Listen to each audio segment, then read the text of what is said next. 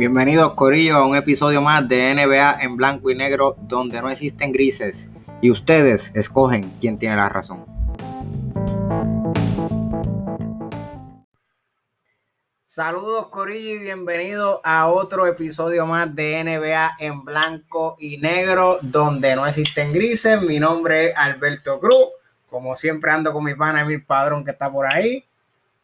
Saludos Corillo. Y estamos en un episodio chévere hoy. Este, vamos a estar hablando sobre a mitad de temporada. Eh, aunque mucha gente está hablando del All-Star, nosotros no queremos hablar de lo que pasó en el All-Star realmente. Pero sí vamos a hablar de qué equipo nos ha sorprendido y qué equipo nos ha decepcionado. Eh, hay un tema por ahí de, hoy, prácticamente el bombazo de hoy, que es el segundo tema en el que vamos a entrar, que se lo diré más adelante. Y vamos a entrar entonces en, ya se acerca el trade deadline, so que vamos por ahí a decir qué jugador es el que quizás nosotros vemos más propenso a cambiar.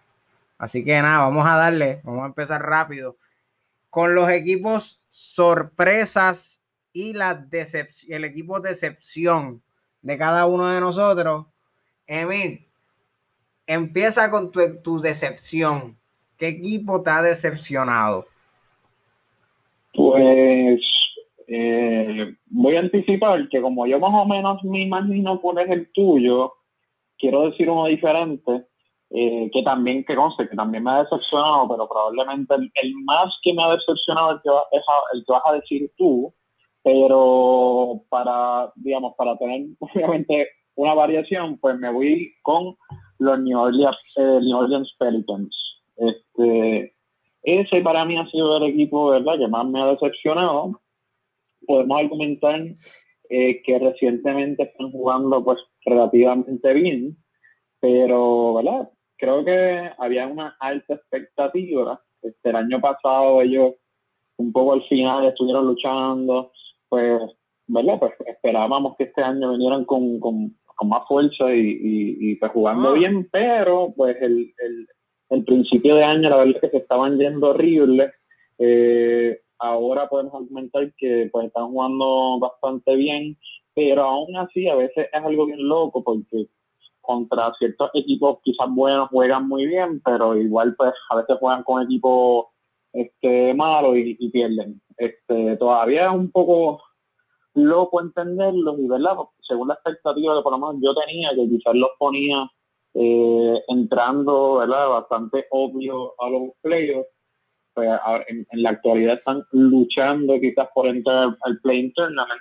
Este, así que pues, esa ha sido por lo menos, yo creo que el equipito y, y, y obviamente, que no lo dije, pero es obvio, pues obviamente ellos tenían a Zion Williamson, que pues fue el pick número uno el año pasado, así que obviamente las expectativas de él y del equipo que ellos habían hecho alrededor de, de él, pues tenía estas expectativas. pero creo que este año pues esa es la cosa de, de, los New York, de los New Orleans Pelicans, y es que el año pasado ellos estuvieron batallando para entrar, prácticamente por poco lo logran, y Zion estuvo la mitad de la temporada afuera con lesión. Entonces, eso era el problema. Se esperaba que en esta temporada que venía saludable, que entonces todo fuera, o sea, como que este es el equipo. Ya Zion está saludable, ya no hay excusa. Pero el problema fue que hubo unos cambiecitos que se hicieron en el off-season y esos cambiecitos le pasaron factura al equipo. Y ahí es que está el problema. Y podemos entrar en más detalles, si quieres entrar en más detalles. Pero, yo, no se lo adjudico tanto a los cambios, se lo adjudico que podemos argumentar que los cambios sí tienen que ver, pero porque pues tienes a, a par de jugadores que en teoría pues eh, obviamente les tienes que dar minutos porque para eso los lo cogiste, pero creo que tiene que ver más con el coaching. Yo siento que ellos estaban al principio, no sé, todavía creo que ellos están como descubriendo como equipo, pero al principio estaban todavía más perdidos de lo que están ahora. Quizás ahora están un poquito más orientados. Sí, también era que tenían un coach nuevo, quizás el coach venía con, con un poco, porque ese es un coach que, es medio old school.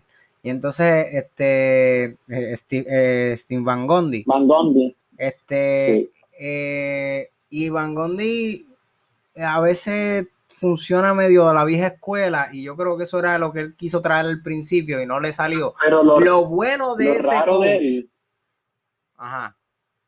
el- lo raro es que, digamos, él era un coach que se reconocía por ser bien defensivo, pero ellos defensivamente están siendo un desastre. Malito. Pues la, la cuestión es que lo interesante de ese coach que yo siento que él se dio cuenta, no es como un coach que sigue con lo mismo, intentando lo mismo, lo mismo y lo mismo, y no le sale y e- eventualmente lo terminan votando. Este coach, estos son esta es la diferencia entre un buen coach y un coach de pagotilla.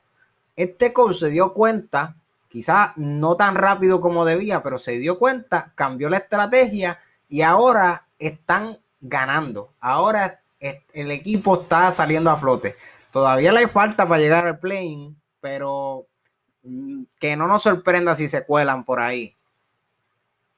Ahora, Sí, muy probablemente. ahora hay una, hay una, hay una, hay un problema que tú dices que no, pero para mí los cambios, el tú soltar a Facebook y traer a Steve Adams, yo siento que eso fue un completo error.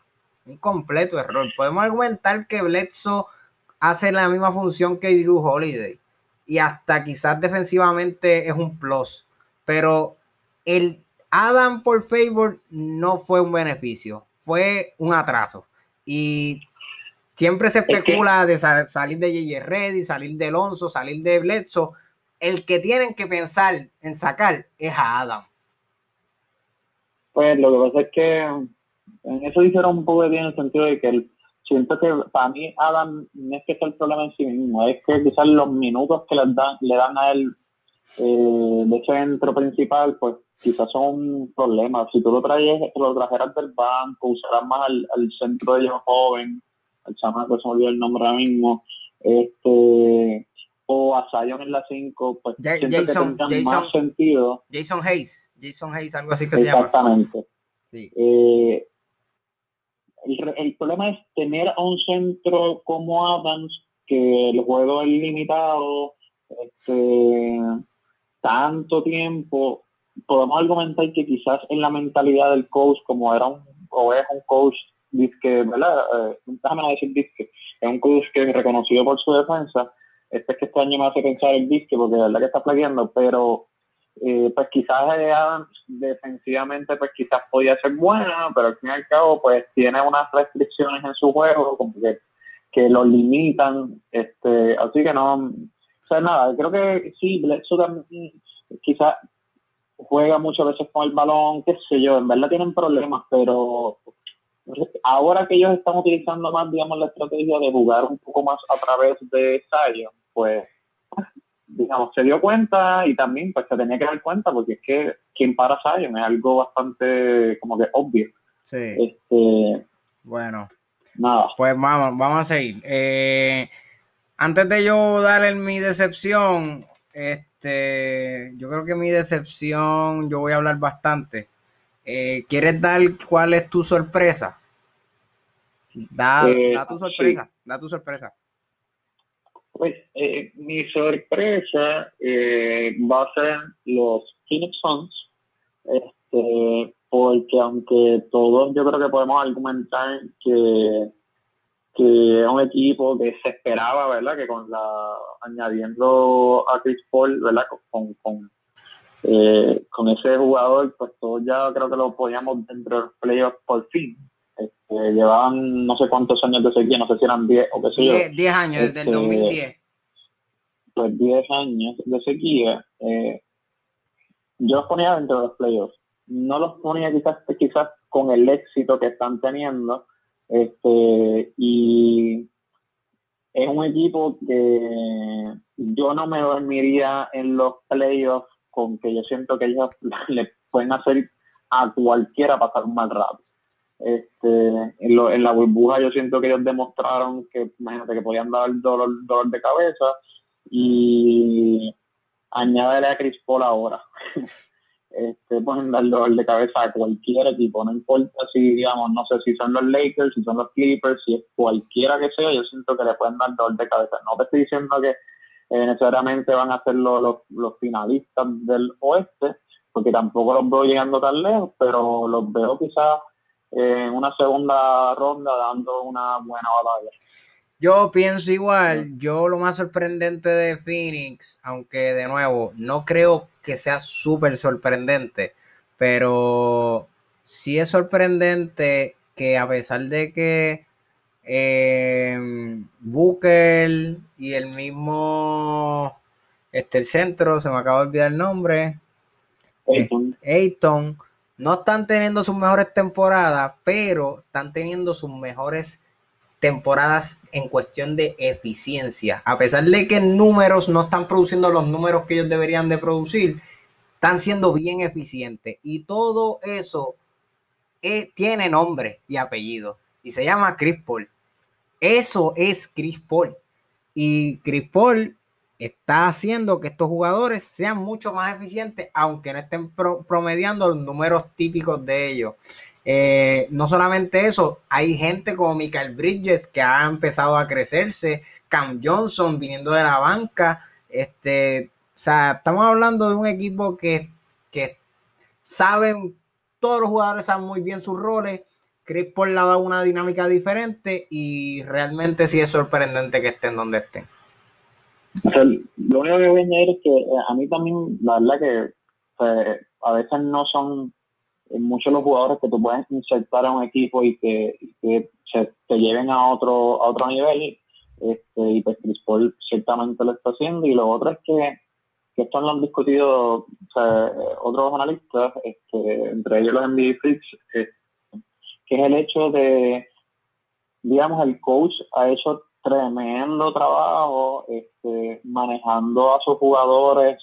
hubo jugadores en rotación que uno puede comentar que hace Kaminsky siendo eh, cuadro en un momento dado. Eh, eh, jugadores como Icrowder quizás en el banco. Nada, lo que quiero decir es que ha sabido utilizar ¿verdad? La, el, inventario, digamos, de jugadores que tiene en, su, en su equipo y eso hay que reconocérselo y, me parece verdad en ese sentido ha hecho excelente trabajo sabiendo utilizar sus jugadores con sus virtudes y, defectos. Así que, que, es genial cuando un coach puede decir, mira, quizás tú tienes los méritos, pero y quizás debería ser cuadro, pero en estos momentos tienes que entender que me tienes que venir del banco. Yo lo veo, está, chévere yo lo veo finalista para eh, coach del año, así que Sí, pienso igual que tú en ese sentido. Pues nada, voy a entrar en los míos. Yo voy, a, diferencia tuya, yo voy a entrar en la sorpresa primero porque creo que no, sí es sorpresa y este sí es bien sorpresa, pero voy a hablar más de la decepción que de la sorpresa, así que la sorpresa mía, si, no sé si notaron que los dos de Emir, la sorpresa y la decepción eran del oeste, los dos míos son del este. Y la sorpresa son los New York Knicks Sí, los New York Knicks. Este, tienen un récord ahora mismo de 19-18. Y este equipo, si tú me hubieses dicho a mí que este equipo iba a estar sexto o quinto en la conferencia este, yo a, a principio de temporada, yo te hubiese dicho, tú eres un loco. Tú eres un loco. Esta gente está segunda en calificación defensiva y están 15 en net rating con un plus de 0.2. Y todas estas estadísticas yo las estoy sacando de ya un análisis que ya se hizo, porque este análisis ya se hizo y lo hicieron los mismos NBA Free que tú los acabas de mencionar. Lo interesante de esta gente, que, que es sorpresa, y es que es sorpresa, tan sorpresa que ellos están ganando por suerte, por suerte, porque no es que están ganando, a, o sea, literalmente, y esto lo hablaron mucho los NBA Freaks. De nuevo, digo, ellos están primero en efectividad, en la efectividad de los, o sea, lo, ellos hacen que los, oponentes tiren mal del tiro de, la línea de tres puntos. Pero, pero, o sea, tienen los equipos con ellos, tienen un 33% de, tres, de la línea de tres puntos pero son el equipo que más permiten tiros de tres. So que como tú, tú me dices a mí que este equipo, pues hermano, realmente yo, y esta, y esta gente lo dijeron, so, están teniendo suerte. Literalmente es eso, es suerte. El equipo por alguna razón se le fue la mala suerte que tenía de momento y están teniendo suerte y por eso están donde están. También Julius Randle está teniendo una buena temporada, fue hasta All Star, que vamos, eso es argumentativo, yo no lo hubiese tenido, pero ese es otro, otro, tema. Eh, pero en ofensiva están número 23 y entonces eso te dice a ti algo y es como que esta gente gana por la defensa y por la suerte, pero están allá arriba. Y eso para mí es mucha sorpresa en eso. Mucha sorpresa. ¿Tienes algo que decir con eso? No, evidentemente quizás estamos argumentando que por eso es que ya yo sabía por lo menos que pues, tus dos candidatos eran del E.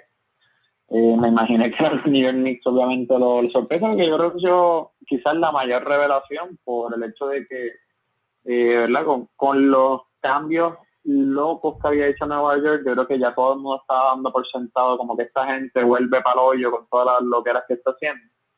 Pero pues sorpresivamente yo creo que le daría bastante también, este, además de lo que tú mencionaste, de que han tenido suerte y de que, y que pues, están jugando relativamente bien, hay que reconocérselo. También creo que el, el coach eh, ha tomado ciertas buenas decisiones, este, eh, la única que quizás a mí me gusta mucho fue el cambio de Rose, pero igual, pues no puedo. Quizás ellos están apostando a que Rose va a ser una pieza clave en los playoffs. Eh, y no, no hizo lo que yo pensaba que podía hacer, que era quitarle minutos a, a Quickly por darle minutos a Rose. Así que. No, este, no, pero se los quitó a Austin Rivers. Sí, pero pues, de verdad que Austin Rivers pues quizás podemos argumentar que, que en un momento tuvo unos lapsos de jugar bastante bien, porque estuvo y, y fueron bastante, digamos, hubo creo que un juego específico que recuerdo que jugó cabrón. Este, pero, pues, mano, pues obviamente alguien se iba a tener que coger el, el, el, recorte. Se lo cogió sin Rivers, pero por lo menos Quickly, que, que, que, fue un pick que mucha gente, yo mismo no sabía quién caramba era Quickly es que cuando lo, lo cogieron y no sonaba como un nombre, pero ha jugado muy bien y, por lo menos no ha, este, digamos, eh, fastidiado en ese sentido el desarrollo de Whitley.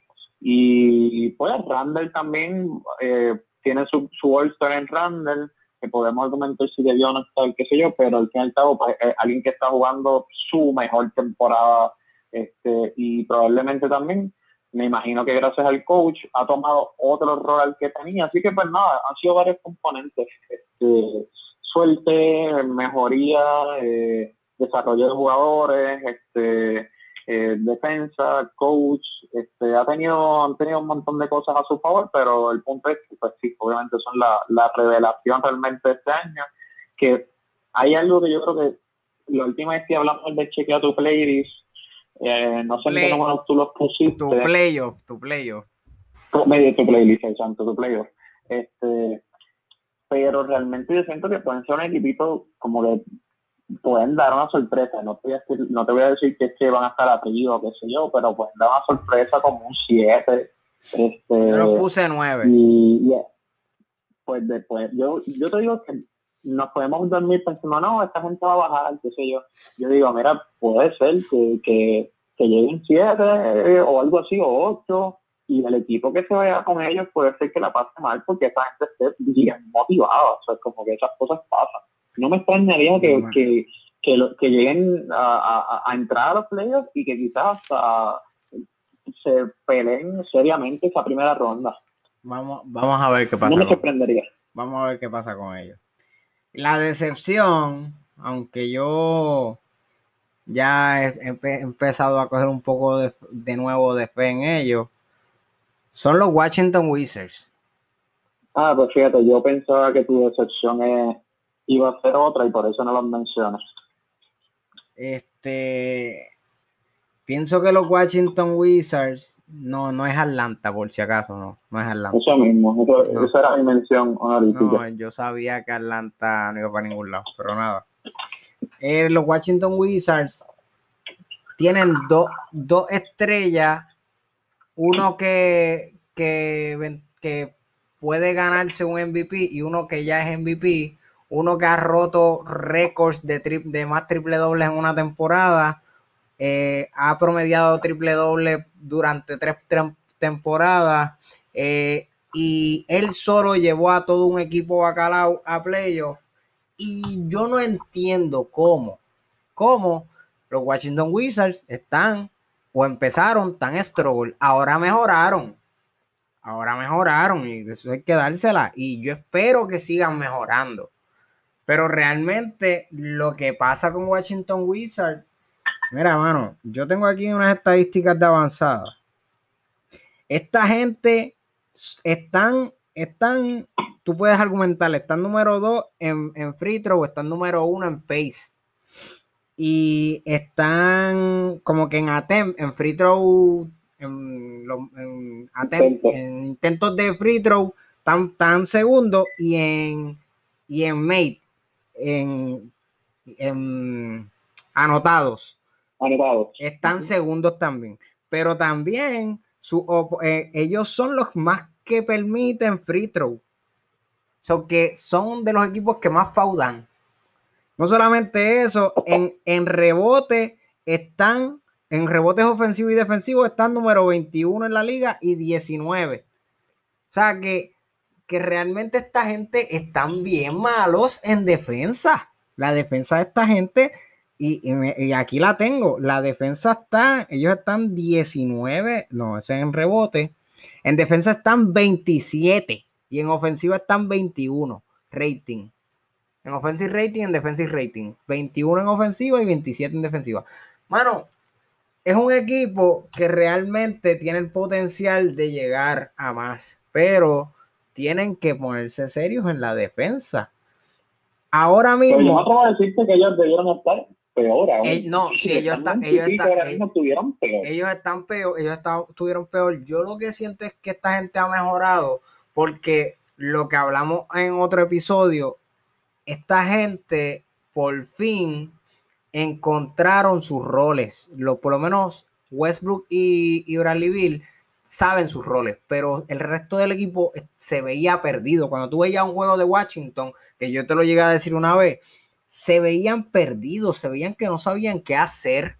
Entonces yo decía, es que esto, esto es falta de dirección. Y de hecho, eh, realmente yo vi recientemente una noticia que decía cuáles eran los cinco coaches en la liga que estaban en el hot seat, en el asiento caliente, de para que los voten. Y este tipo de Washington, ¿cómo que se llama este? Se me va el nombre este, el dirigente de Washington estaba en la silla caliente. Y yo no lo dudo, yo, yo ya hace rato lo hubiese votado. Yo. Porque realmente era un problema, y e, er, era un problema de coaching staff, era un problema de coach, de que no hay dirección en, los en el equipo. Como tú me tienes, tú me dices que tienes dos tipos del calibre de Westbrook y Bradley Bill, y tú no estás ni en, ni en, ni en el top 10 del este. Eso está el garete. A mí me parece bien triste, digamos, por Bradley Bean, su talento, yo siento que se está desperdiciando. Ha tenido un juego apestoso que como quiera pierden. Este, la verdad que en ese sentido me parece triste. Yo creo que yo te había mencionado, ahora mismo no, no te puedo decir el número exacto, pero que habiendo dos jugadores 40, 40 plus y que pierden. Exacto, 40 plus y que pierden. Y e, ese top estaba por el número uno que era de bien, el número dos era Westbrook, que, que pues deja mucho que desear. Eh, realmente también ellos tuvieron, que tú no lo mencionaste, pero y, y, y qué conste, yo no soy muy fanático ahora mismo de Washington porque realmente Westbrook pienso que está en la y qué sé yo, pero me conducente a victoria. No me gusta su estilo de juego este, pero tengo que reconocer que ese equipo también estuvo eh, bien mm, eh, machucado, digamos, eh, azotado por lo que fueron, digamos, entre lesiones y lo que fue el COVID. Este, la verdad que ellos tuvieron una súper mala racha. Este, ahora en la actualidad, aparte de que vamos a argumentar que, que eso lo llevamos a tomar un episodio pasado, como el tema de que, pues, que ahora quizás la gente de ese equipo pues saben cuáles son sus roles, está tratado supuestamente. Y en parte también que pues quizás el equipo por fin está completo, por fin, eh, yo llegué a ver no sé una noticia que, el coach en un momento dado ni podía reunir, cuando estaba el tema del COVID, como que llegó a hablar con los jugadores desde el carro, y no podían, o sea, no pudieron practicar por no sé cuánto tiempo, pues en verdad que pues no es fácil tampoco dar pie con bola en esas circunstancias. Este, yo aún así no veo todavía, eh, digamos, dentro de los playoffs, este, siendo justo, tienen dos estrellas, en verdad cuesta trabajo no ponerlo en los playoffs porque al fin y al cabo pues Westbrook es una estrella y más ¿verdad? Cuando la otra estrella es Bradley Bill. No, mano, no, mano, Westbrook no es una estrella, Westbrook es un MVP. Este, pues sí, en ese sentido es un MVP, eh, que aún quizás en lo que debatiría contigo es que quizás en la, en la actualidad no es el MVP de hace unos varios años. Este, porcentajes de tiros libres, creo que está teniendo el peor año en porcentajes de tiros libres. Este, nada, quizás hay cosas que ahora mismo su atleticismo, que todavía lo tiene, parece que todavía ha bajado un chispito. Este, sus tiros de tres siguen malísimos, así que, pues, este, nada, no, no siento que no siento que se pueda medir ahora mismo con esa regla de MVP. Hay una, hay, este hay, una cosa también que no mencioné y es que esta gente está número 10 en Master Nobel. Y en gran medida eso no es sorpresa, eso es mayormente por Westbrook. Westbrook es el tipo número uno. Ahora mismo está promediando, creo que son 5 tenovers y es el número uno en tenovers en la liga. 5 tenovers por juego. Este, y él ha tenido juegos que casi hace un 4 un, un cuatro doble, cuádruple doble con tenovers. O sea, 8 tenovers, 9 tenovers. Eso fue lo que causó que yo lo cambiara en el fantasy. Así que, este, créeme que, que eso también puede afectar el juego de Washington, la cantidad de tenovers.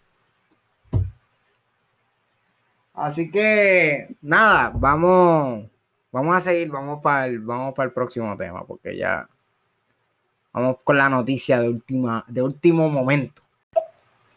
Y lo que se está diciendo desde hace una hora atrás es que salió una noticia de los San Antonio Spurs, el equipo mío, de que ya por fin van a partir caminos con la Marcus Aldrich y ya están buscando cambios sobre la Marcus para pues cambiar a la Marcus Aldrich y que esto vamos a entrar en más detalle más adelante, pero si no logran cambiarlo, le van a hacer un buyout, so que ya oficialmente van a salir, ya no, ya él no va a jugar para el equipo, hasta que lo cambien. Mira, Bertito, este, que no lo tocamos al principio, este, ¿qué te estás bebiendo antes de seguir con, ah, Verdad, verdad, verdad. Pues mira, eh, no lo tocamos al principio, pero sí, las bebidas embriagantes siempre están. Eh, yo, pues, no he tenido la oportunidad de comprar cerveza, que es lo que usualmente nosotros bebemos, pero yo siempre tengo vino. Así que aunque la botella pasa del, episodio pasado ya me la bebí, hoy abrí otra botella que es un Apotic Red de la famosa marca Apotic. En Puerto Rico mucha gente bebe este vino. El Apotic Red es de los más suaves de, la marca Apotic. Este, pero sí, llevo ya, esta es mi segunda copa. So que sí, ya mismo me van a escuchar medio pesadito. Eh, tú abriste algo, ¿verdad? Pues yo estoy con otra que aquí en Puerto Rico que se llama Medalla. este, estoy con su versión Ultra Light, este, que ha sido la, la, constante últimamente. Eh, recientemente cuando fui al supermercado iba a comprar una, pero eh, que yo no sé si tú la has probado, que se llama Alhambra. No, este, no la he probado, no la he probado pues no, no la compré más que porque dije contra, acaba la sorpresa que tienes en, tu casa, que tienes un montón, o por lo menos la, este, digamos, en, la segunda nevera, y comprar esa. Este, así que probablemente para el próximo episodio esa es la que voy a probar. Bueno, pues nada, vamos a seguir. Aldrich salió esta noticia, este, y mano, yo tengo mi opinión yo siento desde, yo creo que desde el, episodio 1 dije que cuando salió el, creo que fue un segmento que nosotros sacamos de, de qué es lo que nosotros más deseábamos para los Reyes Magos. Y uno de mis deseos fue que San Antonio saliera de Aldrich. Eh, yo creo que San Antonio se ha visto que no necesita Aldrich. Cada vez que Aldrich está en, cancha afecta la defensa de San Antonio. Así que yo creo que San Antonio merece, no, es que merezca, es que necesita salir de Aldrich ya. Y qué bueno que, que aunque San Antonio no se caracteriza por hacer estas movidas así, y por salir a la luz pública y decir públicamente voy a cambiar a Aldrich, pero qué bueno que lo hicieron, qué bueno que lo hicieron. Eh, ¿Qué tú tienes que decir sobre este cambio, Emin? Que sé que, que está medio hater, pero dale, mete mano. No, bueno, aquí obviamente voy a hablar desde la objetividad que Alberto no puede por ser fanático de su equipo, cosa que lo entiendo. No, no, no estoy, ¿verdad?, eh, criticando su fanatismo. Pero hablando más desde un punto de vista objetivo, que no, que no, a mí no me parece, a mí no me, a mí me da o me viene si, si, si, qué sé yo, si hace un buen cambio o no. Pero sí, eh, desde mi perspectiva, yo no veo ningún equipo tratando de adquirir a la Marcus Aldridge. Y más porque, ok, primero, ahora mismo Marcus Aldridge ha estado fuera en varias ocasiones por el tema de lesiones, que si eh, no sé si era la espalda, si no me equivoco, no me acuerdo qué problema tuvo reciente. Este, podemos argumentar que quizás pueda haber un factor de motivación a su situación media extraña con, con San Antonio. Puede ser, pero la realidad es que ahora mismo es difícil, si tú analizas objetivamente, ver o saber cuál es el potencial de Aldrich eh, en su mejor versión, ¿verdad? En su mejor versión, eh, en las circunstancias actuales que conste. Este, porque Aldrich pues, ha perdido velocidad, este, quizás no es el mismo jugador de hace, no sé, cuatro años atrás. Eh, así que si tú analizas la cosa de manera objetiva, tú no ves a un equipo que haga verdaderamente, yo siento, un, approach a, yo necesito a Aldrich, lo suficiente para dar algo significativo por él. Y más cuando, ¿verdad? Esta noticia, cuando tú la analizas, puedes asumir que, que Aldrich quizás va encaminado a, a Griffin, a Drummond, en cuanto a que probablemente termine en un buyout porque es un contrato relativamente eh, costoso y de jugador, de un jugador que tiene unas limitaciones ahora mismo. Este, Puede haber un equipo loquito que lo haga, bueno, pues qué sé yo, puede haber, pero si tú me preguntas a mí, tratando de objetivo, yo no veo a ninguno cambiando por él, y sí veo a muchos equipos, quizás de los contendores, después que liberen a Marcus Aldis a través del buyout, ahí sí puedo ver a varios equipos interesados. Este, eh, podemos argumentar que, que hay rumores que hay equipos interesados. Yo, sinceramente, y esto es especulativo, ¿verdad? cuestionaría esos rumores diciendo que puede ser, eh, obviamente esto lo hacen los equipos para, para, que, para levantar interés. Yo digo, yo tengo gente interesada para ver si hay alguien que se apunte y se suma, pero yo no, yo no veo equipos realmente tomando acercamientos. Sí, yo te voy a dar el fiche por el cuando quizás puedo esperar un ratito más y, y, pillarlo en el bayo.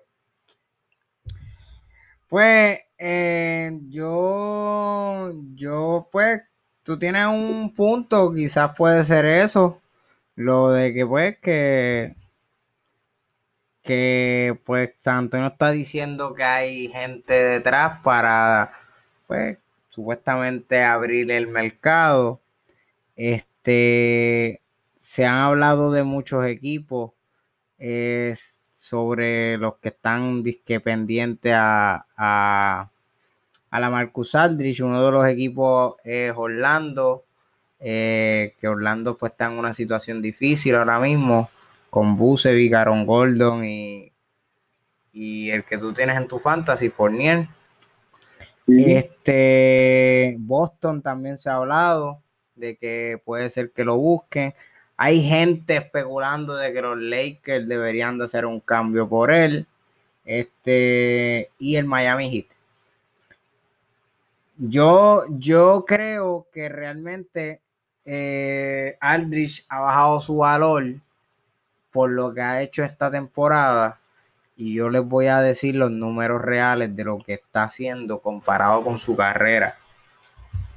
Aldrich solamente ha jugado 21 juegos de los 30 y creo que son 33 los que ha tenido San Antonio. 25.9 eh, minutos por juego, 13.7 puntos por juego. Ok, vamos, voy a ir diciendo lo que ha hecho en su carrera a la vez. 34.2 minutos por juego en su carrera, comparado con 25.9. 19.4 puntos por juego en su carrera, comparado con 13.7 puntos en esta temporada. 8.3 rebotes comparado con 4.5. 2 asistencias comparado con 1.7 esta temporada. 0.7 steal comparado con 0.4 steal esta temporada. 1.1 en su carrera blocks comparado con 0.9. En porcentaje de tiro tiene 49.1 en su carrera comparado con 46.4. 31.7 en su carrera de 3 comparado con 36% de 3 esta temporada. Hay que aclarar que desde el año pasado Aldrich tomó un rol de abrir la cancha, so que estaba tirando mucho más de 3, por ese porcentaje más alto en esta temporada en tiros de 3. En free throw en su carrera tiene 81.1, esta temporada está promediando 83.8, un poquito más. Entonces, en, la, en las estadísticas de avanzada, en True Shooting, tiene 54.5 esta temporada y 54.3 en su carrera. Realmente la diferencia es nada. Entonces, en eficiencia de field goal percent, también es más alto, pero esto también tiene que ver porque este, esta categoría en las estadísticas de avanzada considera que los tiros de tres son más importantes que los de dos. So que si este hombre cambió de jugar de tirar mucho de dos a tirar más de tres, pues obviamente ese porcentaje va a aumentar. Eh, pero en Player Rate, en Player Efficiency Rating, que es el rating eh, de la eficiencia de, Aldrich, tiene 14.9 y en su carrera él ha tenido 20.7. Eso que está por debajo de la eficiencia que él está acostumbrado a dar a, a un equipo como jugador. Defensiva y ofensivamente está en negativo. Él defensivamente nunca ha sido súper bueno. En su carrera tiene un negativo 0.3 en defensivo, plus minus. Pero en ofensiva tiene dos positivos.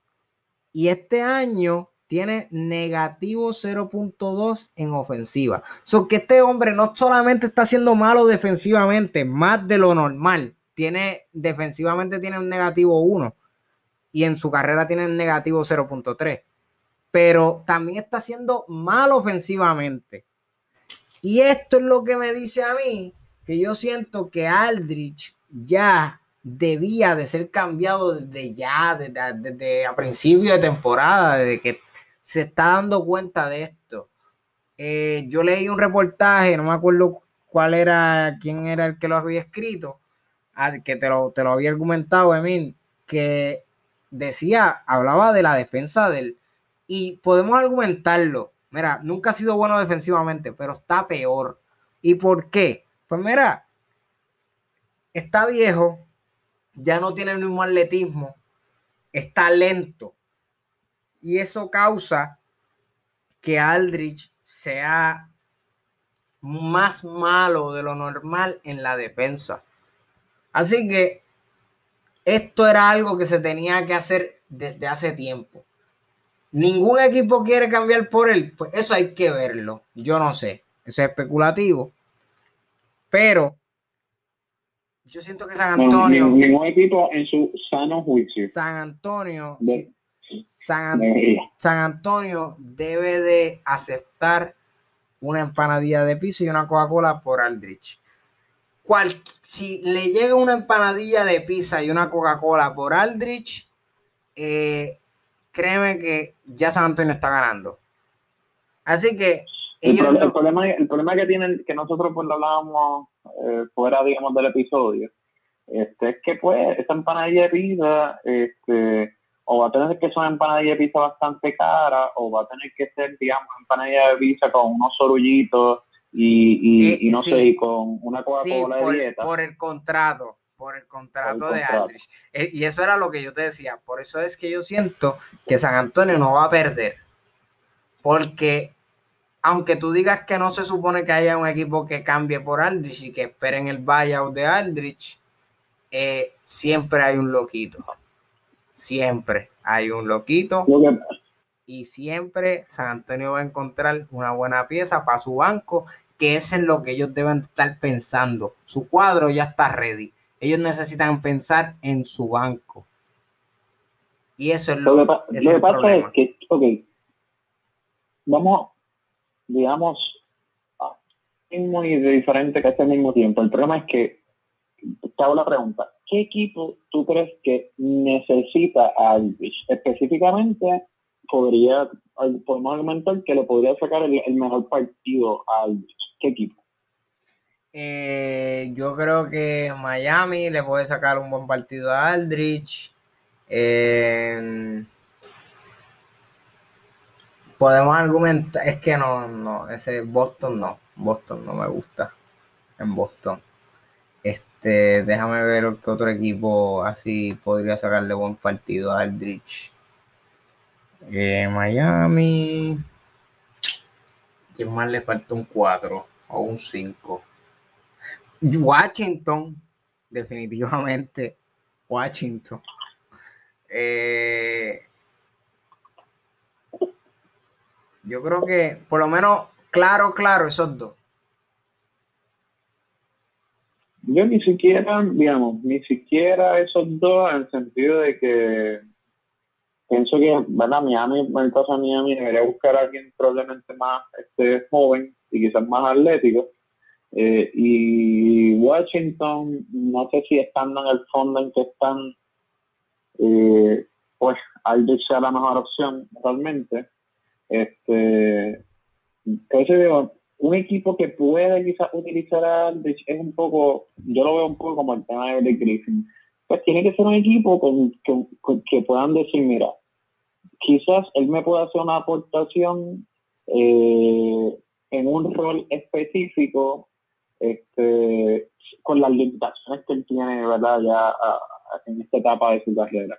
El problema es que si él no estaba muy cómodo con el tiempo que le estaban dando en San Antonio, podría argumentar que entonces él va a querer un equipo que le dé un tiempo en cancha bastante razonable. Tampoco sé dónde está ese equipo que, que pueda tenerlo en cancha de nuevo, con las limitaciones sobre todo quizás defensivas en este momento de su carrera. De verdad que no sé, yo pienso que el está apretado y quizás el buyout es la mejor salida y un equipo contendor que le ofrezca eh, algo, ¿verdad? De, algo de tiempo y un rol por lo menos razonable en esta etapa de su carrera. Esa es la posición que yo veo. Yo lo veo casi como Bueno, eh, no voy a argumentar a eso porque si no nos quedamos en este tema. Eh, vamos a usar. No, pero coméntame algo, dime algo, dale, no. dale, dedícale aunque sea es que, un minuto es que realmente yo creo que sí, que hay equipos que lo pueden utilizar.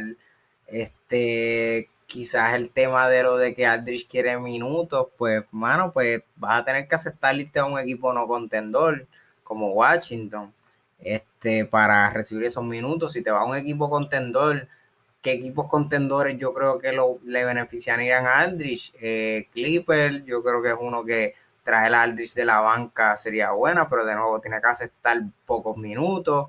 Eh, Milwaukee también eh, debería tener ese, ese, en un cuadro donde usen a Aldrich en la, en la 4 y que Janis haga la 5, que es su mejor posición, estadísticamente hablando.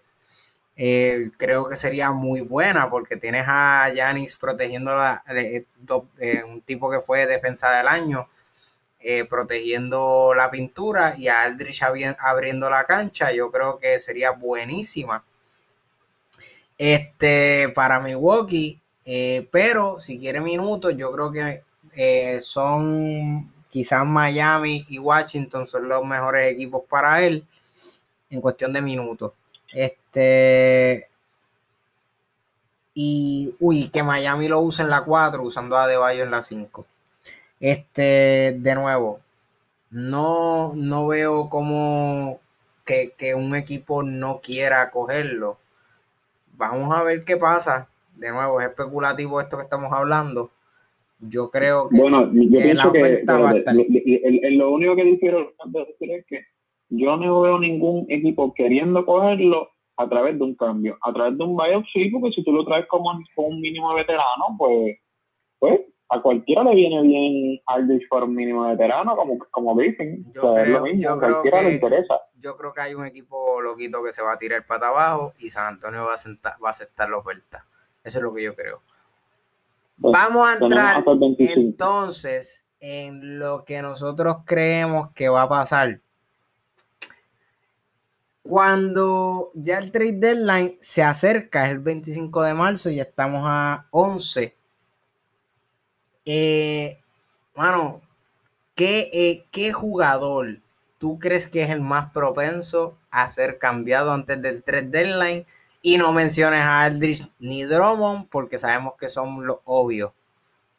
Zumba. Y yo creo que los dos se van a ir por buyout realmente, pero este yo sigo pensando que podemos argumentar que hemos leído un par de veces recientes que, que Lauri no va a ser cambiado. Yo pienso que sí, pero es por cuestiones de si yo, digamos, yo pienso simplemente que sí, por cuestiones de que si yo fuese el, GM de ellos, que como hemos visto, no le titubea la mano en hacer un cambio que mejora al equipo. Mano, si tú quieres mejorar a tu equipo, tienes que cambiarlo. si tú quieres mejorar a tu equipo, si tú puedes argumentar que, pues, que que ahora mismo él, que Laurita ha hecho, digamos, eh, una, un rol en tu, en tu franquicia tan importante que tú no lo puedes despachar así y preferirías que se retire con tu equipo, cosa que entiendo y, ¿verdad? O sea, respetaría. Pero si tú quieres mejorar a tu equipo, probablemente él sería el, mejor jugador, digamos, disponible. Si tú analizas ahora mismo. Los, los, posibles cambios, sería uno de los mejores jugadores disponibles. Eh, que eso quizás no va a pasar, pues te la doy, quizás no pase. Eh, pero siento que él debería ser. O sea, en cuestiones de se le vence el contrato, eh, Toronto no es un equipo que quizás pueda conseguir fichas todo el tiempo de buenos jugadores. Quizás hay un equipo contendor que dice, mira, yo me arriesgaría porque siento que él me puede, o sea, yo siendo Filadelfia, quizás él me lleva a otro nivel, yo siendo los Clippers, quizás ese, ese jugador me lleva a otro nivel este, pero, digamos, que estoy contestando tu pregunta y al mismo tiempo no, en el sentido de que ese jugador que yo pienso que debería ser cambiado, quizás no va a ser. El jugador que yo pienso que va a ser cambiado, este, no sé por qué se me metió que, que pienso que lo pueden cambiar, es eh, John Collins.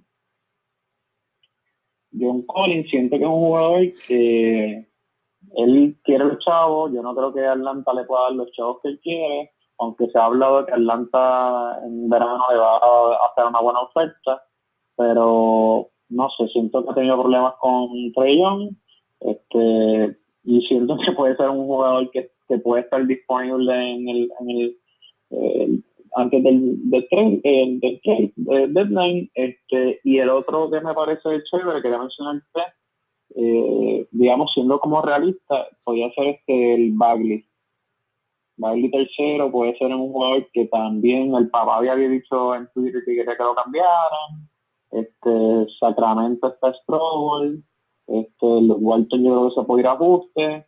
Me parece otro jugadorcito que puede, puede irse eh, con los panchos.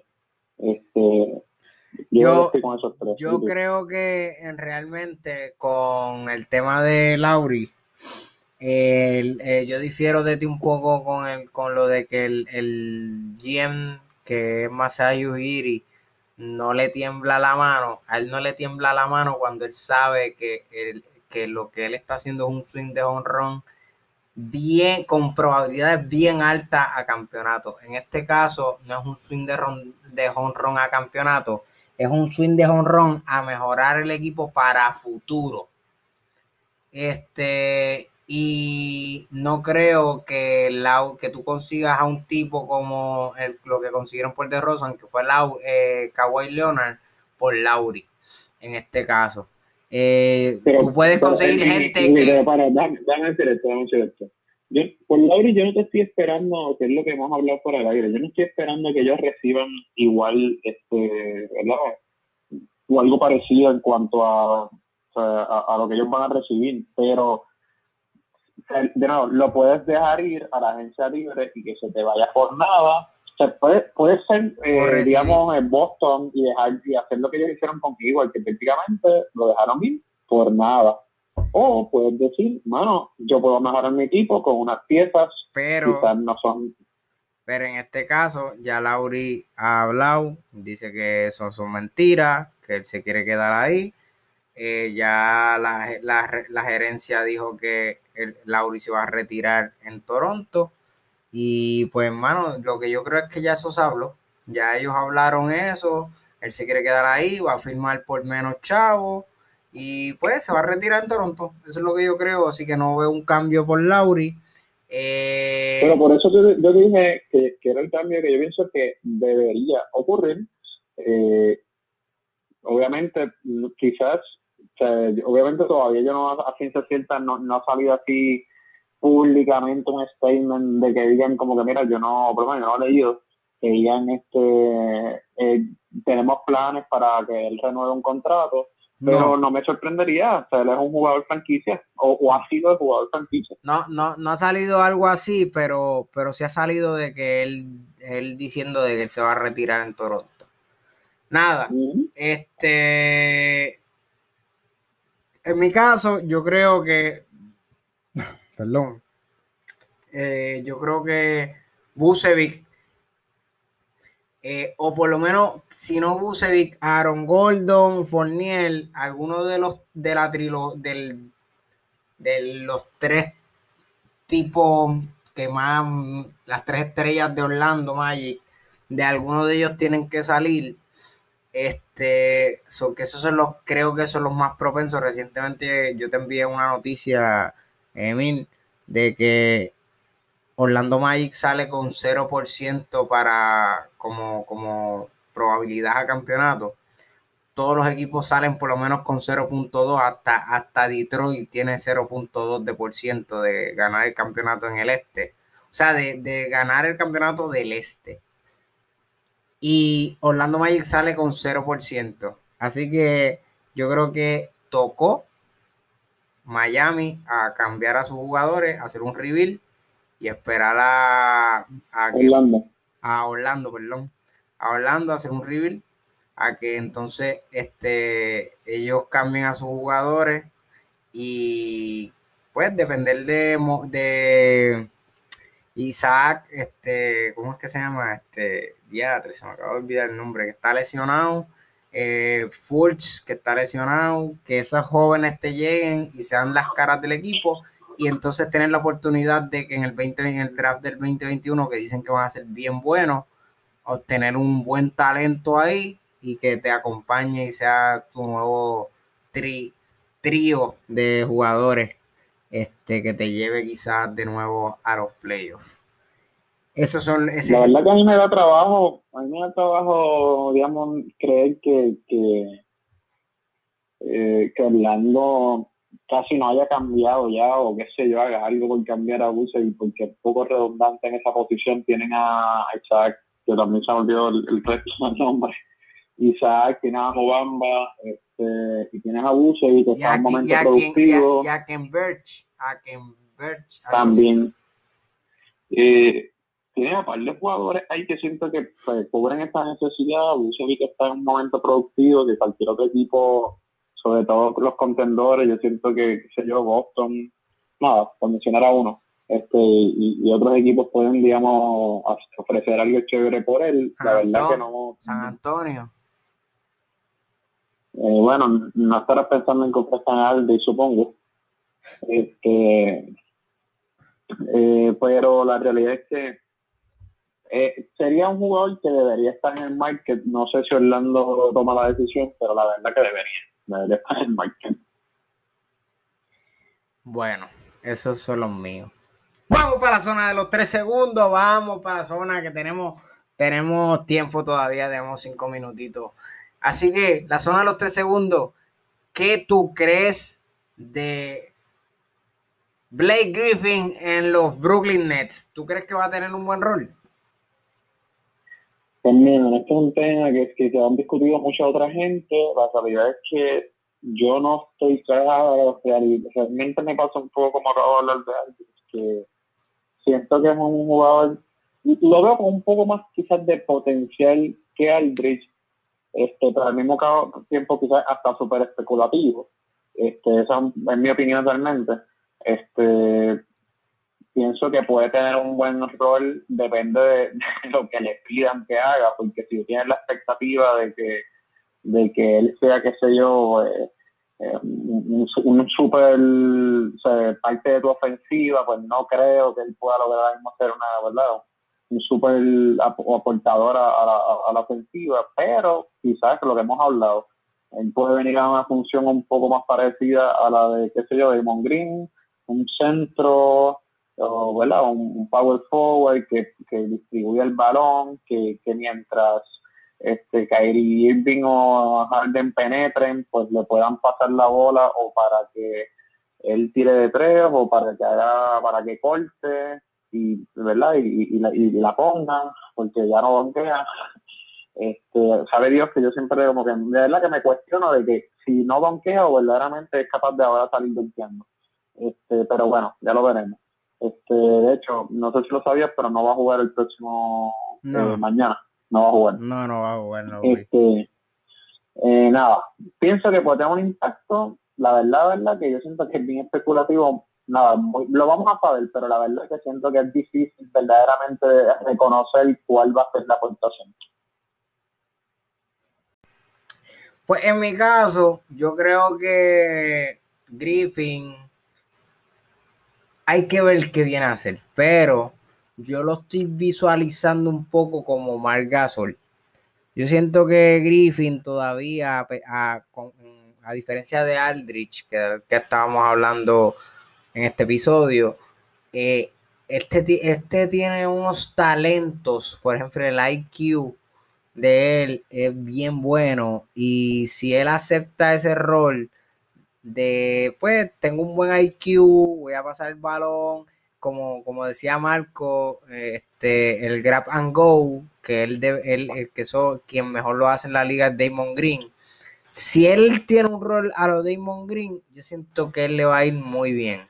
Ahora, no voy, no debo de esperar que él me haga 14 puntos y 6 asistencias, 3 rebotes o 4 rebotes. No esperaría eso. Realmente no esperaría eso. Esperaría número a lo Margasol. Eso es lo que yo esperaría. Que el Margasol no está teniendo números brutales en cuestión de estadísticas tradicionales y para el fantasy es malísima, pero para en cuestión de eficiencia de equipo, pues puede ser más eficiente, tiene buen IQ, pasa bien el balón, crea jugada, Así que creo que ese va a ser el rol de Griffin. Ese debería ser el rol de Griffin ahora mismo en Brooklyn Nets. Y si hace eso, creo que va a mejorar el equipo mucho. Mucho, mucho. ¿Algo que tengas que decir a eso?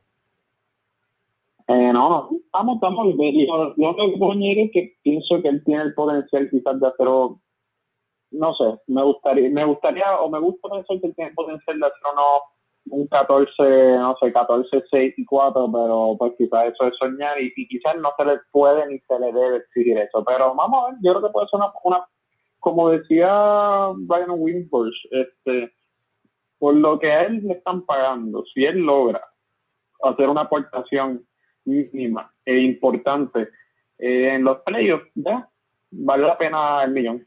Así que pues vamos a ver qué pasa. Bueno, mi gente, eso es todo por hoy. como siempre les digo, síganos en Instagram, NBA en blanco y negro, todo en minúscula. Eh, estamos en todas las plataformas. Este, Spotify, Apple Podcast, Google Podcast, Radio Public, Overcast, etcétera, etcétera, todas las demás.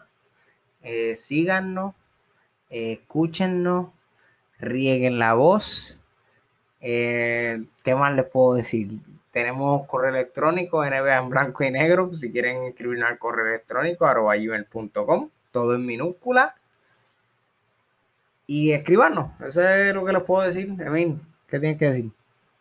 No, este, como siempre, eh, lo que digo cada, cada, cada, final de nuestro episodio es que pues, siempre agradecido de que nos escuchen y que ¿verdad? estamos con, ¿verdad? con un continuo aprendizaje, así que eh, están bienvenidos los comentarios, sugerencias, eh, lo que sea que quieran decirnos, buenos o malos, este, igual lo aceptamos y que nada, será hasta entonces, este, ¿verdad? Hasta el próximo episodio, que estamos en el episodio número 12, ¿verdad? El próximo será nuestro 13. Así que nada, que nos, que nos sigan sintonizando. Nos vemos, mi gente, se cuidan. Espero que hayan disfrutado este episodio. Nos quedó brutal.